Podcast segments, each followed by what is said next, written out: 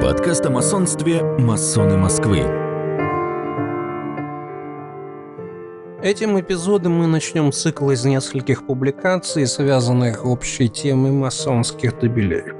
Табель является частью убранства ложи, и, по крайней мере, в древнем принятом шотландском уставе, по которому работает ложа «Северное сияние», как и все остальные ложи Объединенной Великой Ложи России 1921, масонский табель играет важную роль в ритуале. Не случайно он для каждого градуса свой, и при открытии работы его ритуально разворачивают, а при закрытии ритуально же убирают. У табеля, как у предмета убранства ложи, своя очень древняя история. В ряду традиционных инструментов каменщика он насчитывает свою историю с незапамятных времен. Однако, как вы поймете далее, он видоизменялся со временем. Как существует несколько разных ритуалов масонства, уставов ДПШУ, устав Йорк, Эмулейшн, Шредер, французский, Мемфис, Мицраим, исправленный шотландский и другие, так существует и множество разновидностей табелей, используемых в ритуальной практике своего устава, или наоборот, каких-то уставов, или неиспользуемых вовсе, или не играющих в ритуале своего устава важную роль. Подавляющее большинство табелей используются в ритуале первых трех градусов, так называемых символических градусах, или, как их называют за рубежом, в крафте.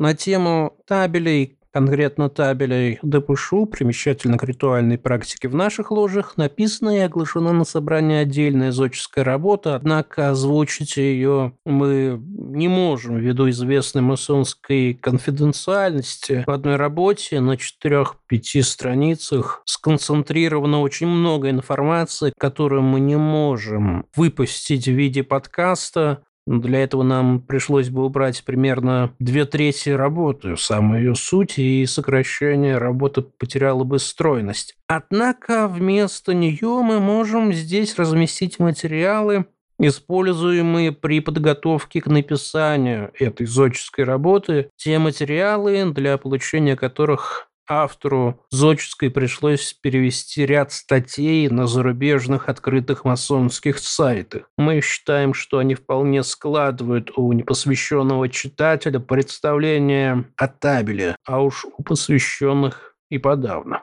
Это нельзя считать зодческой работой в полной мере, в том смысле, который мы всегда вкладываем в такие работы, где масон раскрывает свое отношение или видение того или иного масонского символа, к примеру. Однако оба перевода – это труд, приложенный при подготовке к ее написанию, и потому также достоин соответствующего внимания. Для удобства прослушивания и чтобы не перегружать информацией каждый выпуск, эти переводы разбиты на отдельные части.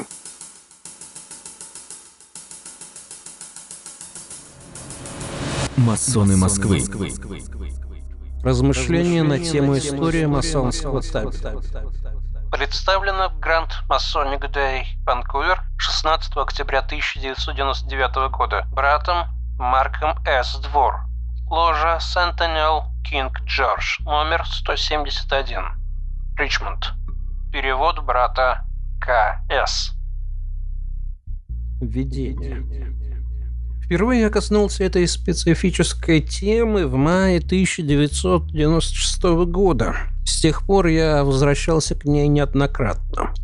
Каждой новой беседой я замечал, что еще чуть-чуть продвинулся в своих исследованиях, хотя фактов-то не прибавлялось.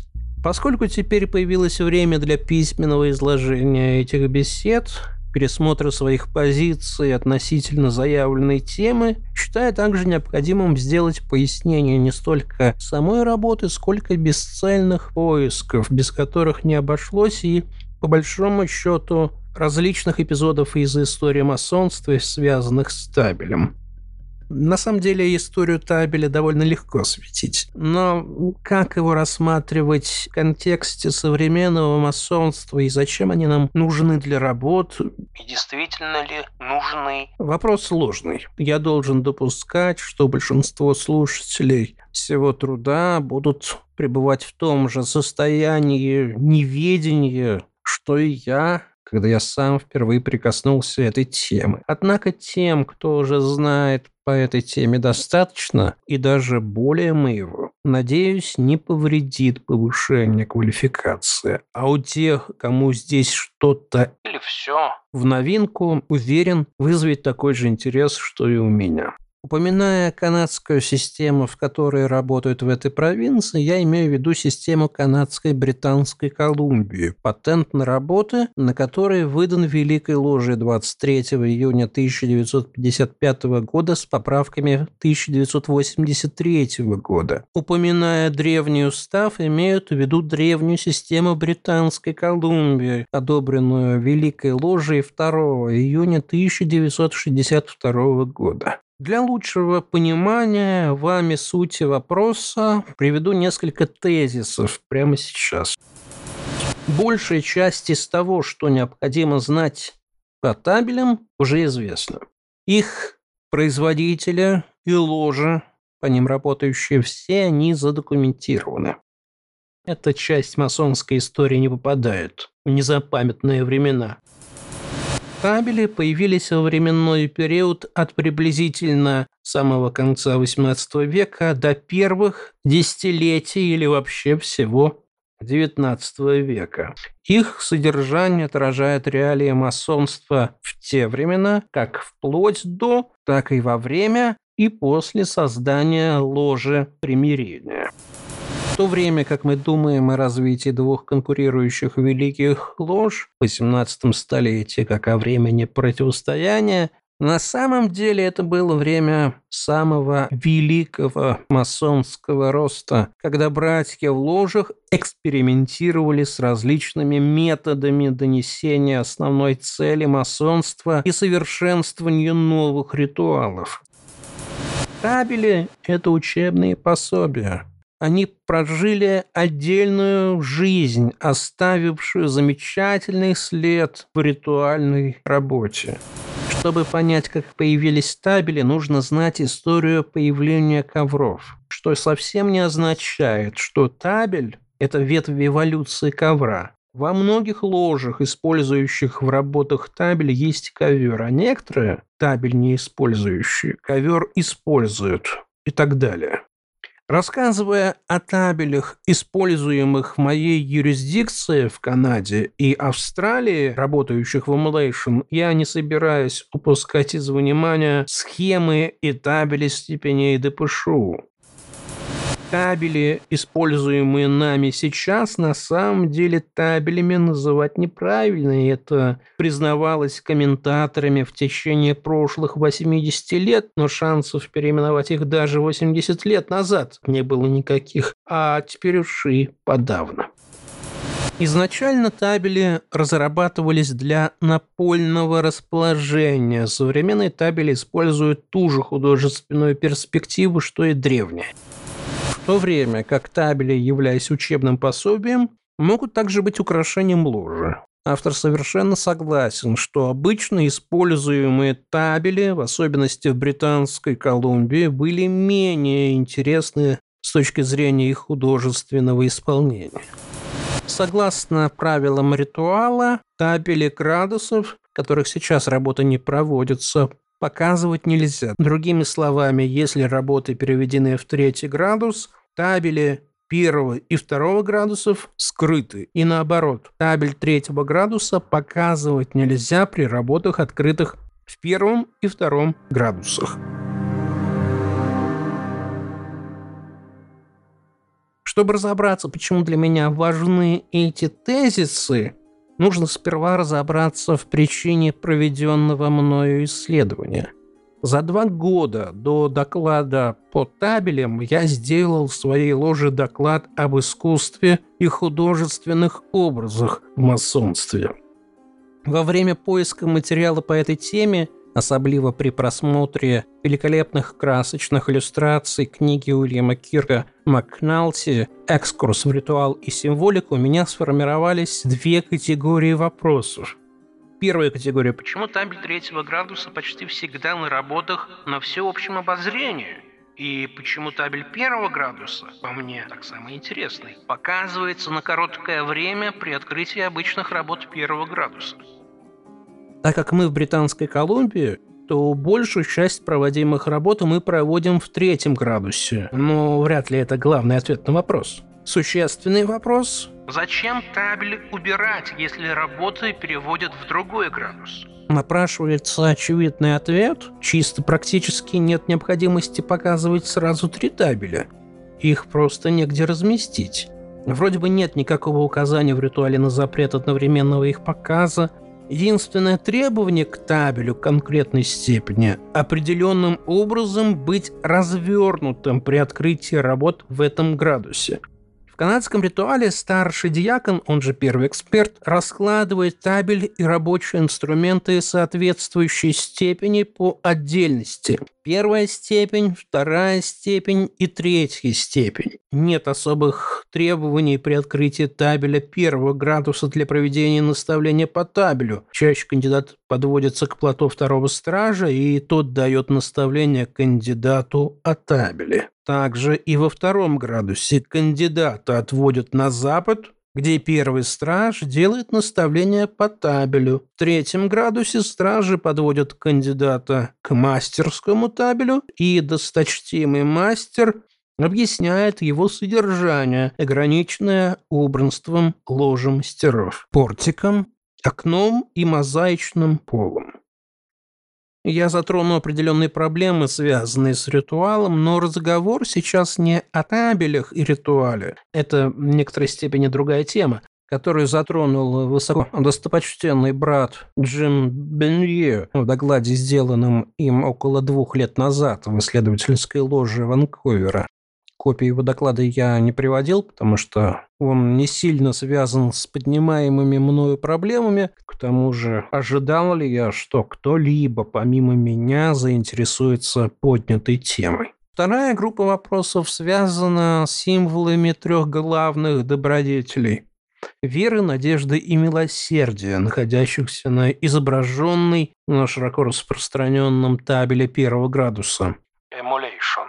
Здесь и далее примечание брата КС. Лестница Якова. Там вере соответствует крест. Изучив изображение ранних табелей, я пришел к выводу, что символа веры креста ни на одном из них не было. Фактически крест не появлялся в табелях до 1860-х. Вот тогда передо мной встал вопрос. Если масонство объединяет, не разъединяя, другими словами, если оно создано, чтобы объединить все религии без исключения, то почему символ веры – крест?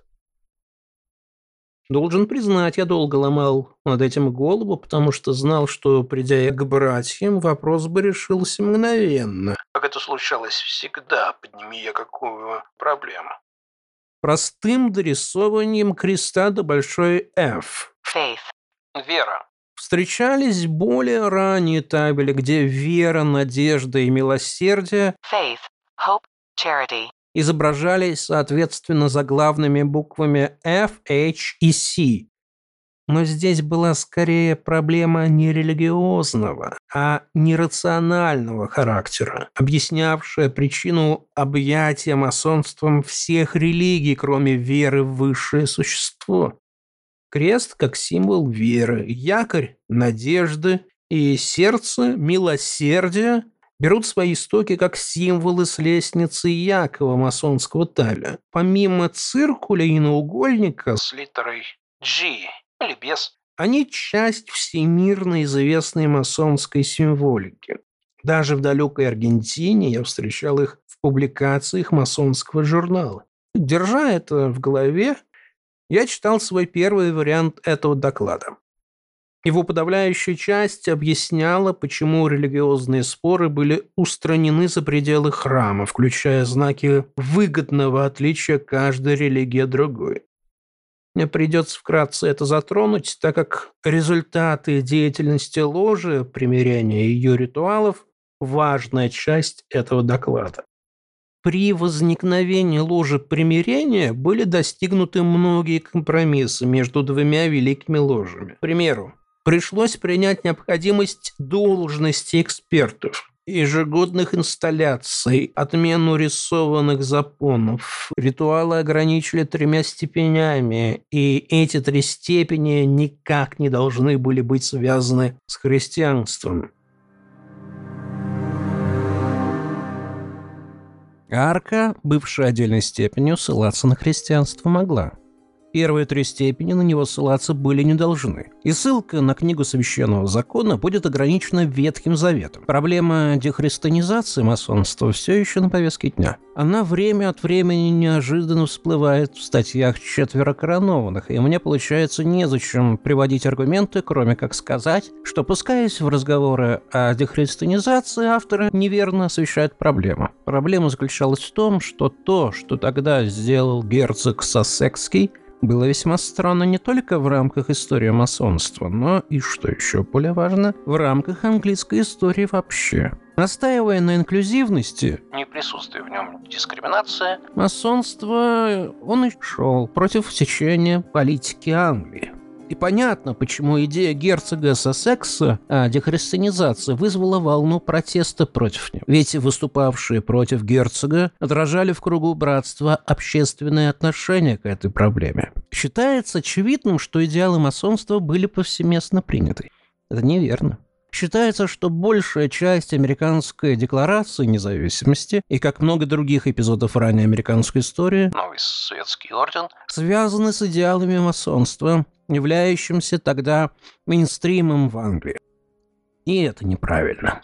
Я тут не собираюсь читать полный курс английской политики XIX века, но интересующимся не повредит это. Отравление умов низших орденов Дона Херцога. Poisoning the Minds of the Lower Orders by Don Herzog, Princeton University Press, 1998. Помимо этого, потребовалось провести три реформы избирательной системы в 1832, 1867 и в 1884 годах, чтобы у каждого гражданина Англии появилось право голосования. До 1854 года включительно, если вы не были англиканцем, вам практически невозможно было поступить ни в Кембридж, ни в Оксфорд. И так продолжалось вплоть до 1870 года, когда было принято законодательство, позволявшее вступать и занимать должность профессора, за исключением ряда церковных и теологических должностей, в Кембридже, Оксфорде и Дараме.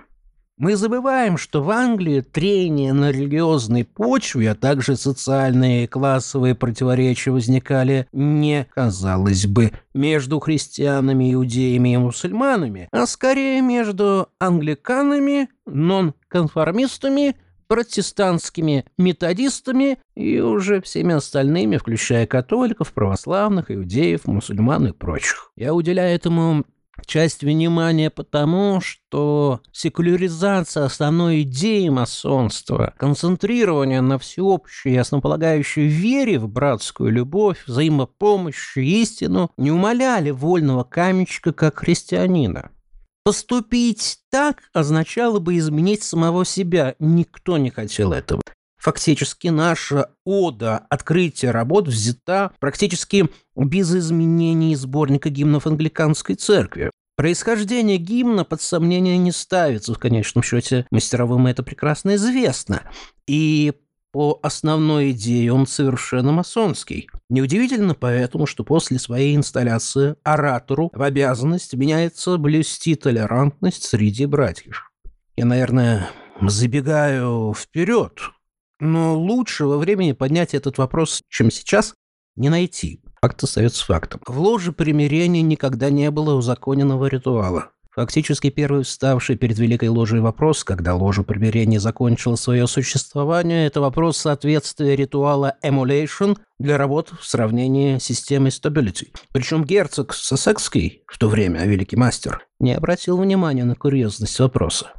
В Англии ритуал считается допустимым к применению в случае содержания в нем ландмарок, которые были приняты и по которым работали в ложе примирения. Emulation стал одним из известнейших ритуалов, так как он был одним из первых имевших запрет на публикацию. Что касается истории табелей, то масонская история и ритуалах все запутано. И я буду распутывать по ниточке одну с другой. Свой анализ я сделаю по примеру двух статей четверо коронованных «Эволюция и развитие ложи или табелей» Дринга The Evolution and Development of the Lodge or Tracing Board by E. H. Dring. в выпуске четверо коронованных номер 26 от 1916 года и второй табели их развития их авторы Хаунча. Tracing Boards, Their Development and Their Designers by T. O. Haunch. В номер 75 от 1962 года. Статья Дринга просто изумительна. Она раскрывает большое количество информации. Он даже пытался восстановить ту, что была утеряна с 1916 года. Он старался снимать на пленку каждый попадавший ему табель и объяснить его происхождение и место в истории масонского ритуала. Я никогда не питал надежды качественно повторить его исследование или глубоко проникнуть в суть вопроса. Вторая статья Хаочем предназначалась для краткого доклада в ложах. Это первоклассное освещение темы, в чем мой анализ может отличаться. Я полагаю, что оба автора считали очевидным то, что мы очевидным считать не можем и должны подвергнуть анализу. Конечно, я несу ответственность за все написанное. Хитросплетение проблем в истории масонства влечет за собой основные проблемы в масонских исследованиях. К примеру, языковая путаница, изменение языка со временем, история масонских храмов, история масонских ритуалов и масонской символики. Все это должно быть учтено, иначе история табелей будет выдернута из контекста, и это не приводит к результативному исследованию. Лучшим примером этому может служить цитата из наставления первого градуса, получаемое кандидатом, когда он смотрит на табель первого градуса Или когда ему предлагают на него посмотреть. канадской системы. Недвижимые светочи – это табель, необработанный камень и идеальный камень. Табель для досточтимого мастера, дабы он на нем прокладывал линии и чертил замысел. Между прочим, табель, упоминаемый в цитате, совсем не то, что смотрит э, ученик. Вообще-то это чистая грифельная доска или чистый лист бумаги, на которой досточтимый мастер будет чертить архитектурную или геометрическую модель, основу морального наставления. Яркий пример такой путаницы найден на 28-й странице последнего каталога регалий Доминиона, описывающего два продаваемых товара. Первый, который назван «Схема степени», который мы обычно называем табелями. и второй, названный табелем мастера.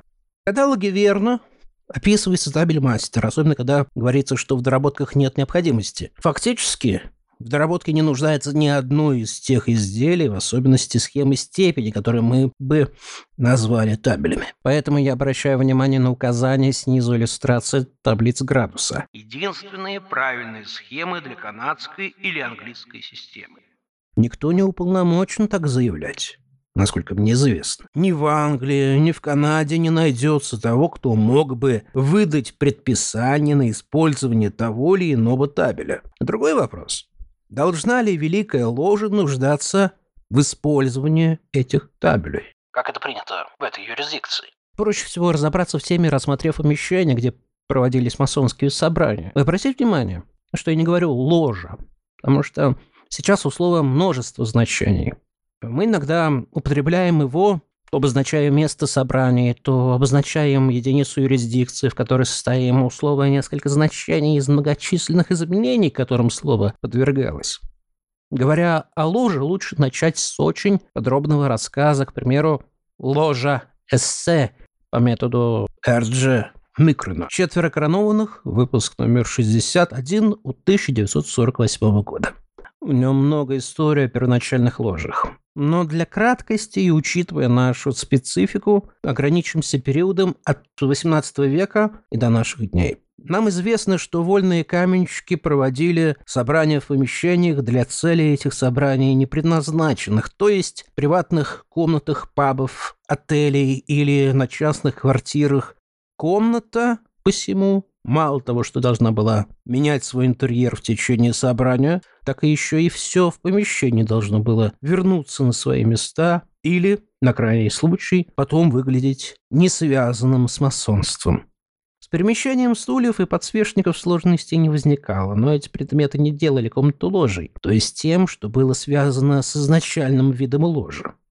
Обычно на полу чертился Это была работа привратника. либо прямоугольник, либо его небольшое видоизменение, представлявшее собой форму ложи или своеобразную ограду ложи, где собрания проводились под открытым небом. Эту своеобразную форму было принято называть прямоугольником. В XVIII веке прямоугольник был переименован в параллелепипед, путающий нас до сих пор. Вот отрывок из наставления второго стража в первом градусе, цитирую с 45-й страницы древнего ритуала. Наши древние братья всегда собирались на высоком холме или в глубокой долине, дабы уберечься от профанов и подслушивающих, поднимающихся ли на холм или спускающихся в долину. Форма ложи – прямоугольник, длина ее от запада до востока, ширина ее от севера до юга, высота ее от земли до небосвода, глубина от поверхности земли до ее центра. Измерения ложи так обширны, дабы показать универсальность масонства и что масонское милосердие равно велико. Ну и чтобы завершить мысль, первое упоминание могилы Хирама происходит в 1727 году в рукописи Уилкинсона, в котором в катехизисе она описывается как прямоугольник. Иногда ложа имеет вид этого простого прямоугольника, иногда же она включает различную масонскую символику. Нам это известно из статей в ранних изданиях масонских разоблачений, таких как «Три четких удара» 1760 года. Процесс рисования ложи и смывания рисунка по окончании работы описан в трех четких ударах И, В, Я, И, Б и МБ. Процесс смывания сохраняется в нашем текущем ритуале, когда в конце работ, согласно древнему ритуалу, произносится следующее. Ничто далее не остается сделать, согласно древнему обычаю, как сметать, разметать наши символы. Полагаю, это упоминание на разметание символов связано со смыванием их с пола, дабы не оставлять очертания формы ложи и ее содержания Обстановки. по окончанию работ. Постепенно, а временного периода для этого не установить, ложи пришли к мысли использовать напольные ковры. То есть можно было изобразить что-то один раз и использовать неоднократно. Первые ссылки на такие ковры и рисунки в ложах встречаются во французских разоблачениях в ранних 1740-х. Есть схемы этих ковров и конкретные примеры, а также упоминание того факта, что в то время, а если одни ложи использовали напольный ковер-табель, то в других предпочитали этому новомодному изобретению прежний способ рисования на полу. Кстати, есть запись о ковре ложи, сделанной в 1812 году, когда множество табелей уже вовсю использовались. Есть известная цитата 1759 года из Великой Шотландской ложи, в том же смысле, что ложа святого Андрея была образована от постоянно использовавшегося ковра табеля, потому что Рисованный настил содержит ковер-табель ложи мастеров, висевшую всех на виду в лавке художника. Великая ложа решила, что масонству будет нанесен непоправимый вред, если подобное повторится. Это не особенно верное выражение масонства в Шотландии в то время. Сохранилось огромное количество записей шотландских лож, использовавших одни и те же настилы для каждого градуса. И в действительности есть даже записи о некоторых настилах насчет их дороговизны. Будучи обрамленными, они вешались на стену, когда ложа собиралась на работу. Хоть шотландцы и были, возможно, весьма бережливыми, или, по крайней мере, весьма осторожными с предметами убранства ложи, но, перенося вид ложи с настила на стену, они по неосторожности изменили природу масонского символизма. Теперь вы можете не стоять вокруг ложи и не быть ее частью, а скорее наблюдать ее Со стороны. и все символы, украшающие ее. Думаю, это было существенным шагом в сторону Прочь. от оперативного масонства. Я должен вернуться к языковому вопросу, потому что слова начинают менять значение.